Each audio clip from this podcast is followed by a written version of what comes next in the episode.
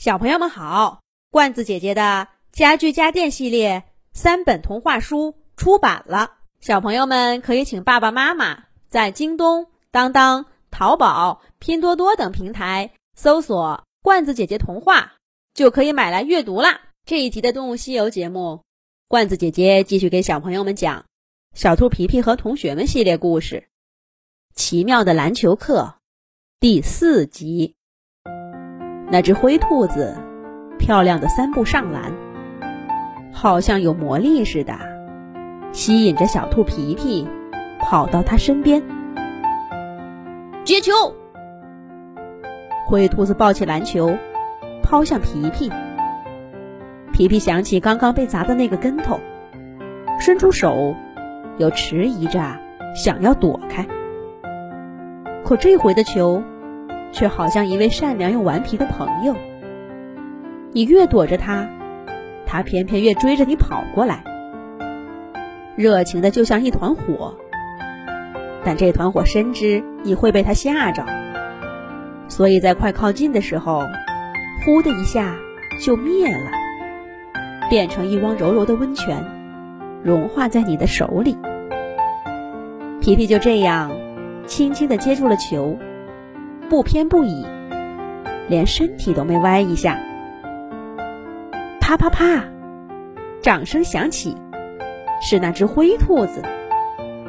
真棒，皮皮，投个球试试。灰兔子站在篮筐下，朝皮皮招手。可是我还没学会怎么投篮呢。皮皮拿着球，茫然无措。没关系啦。试一试嘛，没准儿你是一个神投手呢。灰兔子话音刚落，皮皮突然觉得手里一沉，他低头一看，自己正站在篮筐正对面的横线后面。看过篮球比赛的小动物都知道，这是罚球线。咦，我明明站在球场边上，什么时候走到这儿来了？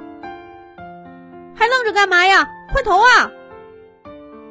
咦，又不知道是什么时候，这条横线两边平行的竖线后面站着两对动物，他们有的穿着红色球衣，有的穿着蓝色球衣，都弯着腰，身体前倾，聚精会神的看着皮皮手中的球。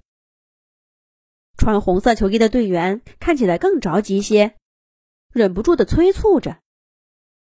皮皮知道，那是在催自己呢，可他心里更懵了。我明明跟一只灰兔子在打球，灰兔子，你在哪儿呢？灰兔子怎么不见了？他一定知道是怎么回事。咦，怎么我手上的毛变成了灰色的？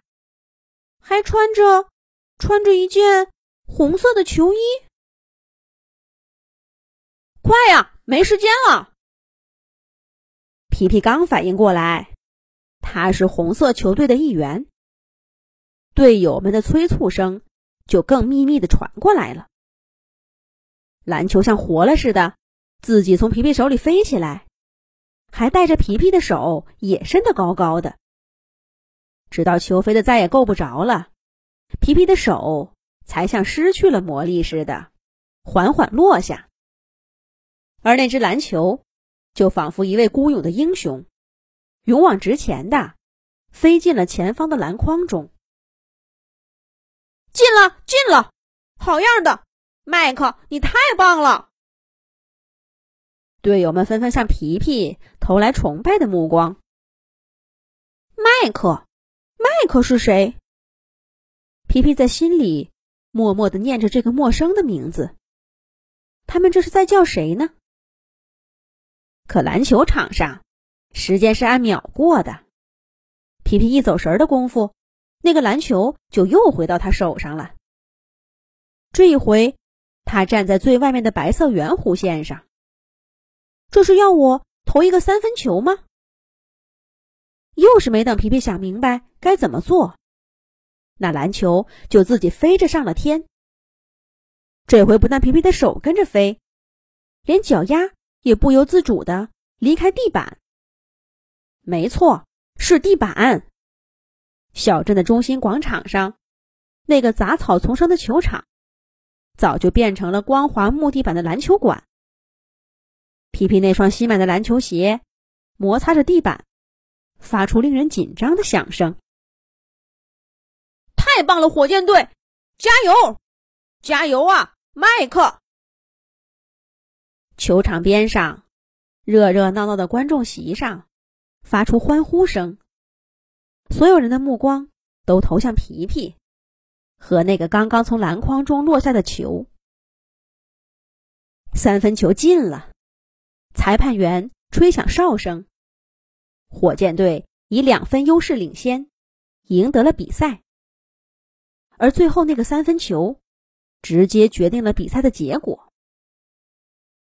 皮皮被海浪一样的欢呼声包围了，穿红色队服的队友们把他举得高高的，绕着球场来回的跑。皮皮彻底糊涂了，这到底是怎么回事呢？灰兔子，灰兔子呢？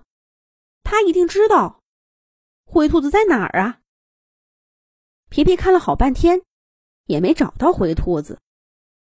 却看到一个熟悉的身影，正站在球场边上。那是谁呢？咱们下一集再讲。